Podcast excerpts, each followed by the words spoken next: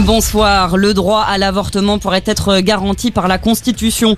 Après la proposition de la NUP, hier, c'est le groupe Renaissance qui annonce avoir déposé aujourd'hui une proposition de loi pour inscrire le respect de l'IVG dans notre Constitution.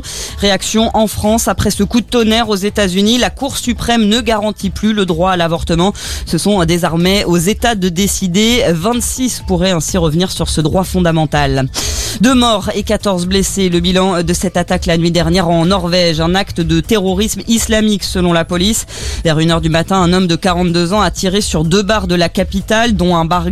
Conséquence à Oslo, la marche des fiertés prévue ce samedi est annulée. Et en France, le ministre de l'Intérieur a demandé au préfet de renforcer la sécurité autour des rassemblements LGBT, alors que la marche des fiertés LGBT+ a lieu en ce moment à Paris.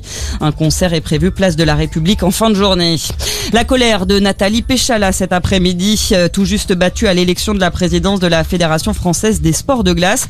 C'est une honte intersidérale, a déclaré l'ancienne patineuse devant la presse, alors que c'est une proche de l'ancien président, euh, Gwenaël Nouri, qui prend la tête de la fédération. Didier Gaillaguet avait été écarté après un scandale de violence sexuelle. La ministre des Sports, Amélie Oudéa Castera, estime pour sa part que le combat pour la libération de la parole des victimes et la lutte contre les violences sexuelles devront être poursuivis. En basket, match décisif ce soir entre Lasvel et Monaco. Cinquième et dernier match de la finale de Betlic Elite. Pour l'instant, les deux équipes sont à égalité de partout. Coup d'envoi à l'Astrobal de Villeurbanne à 20h30.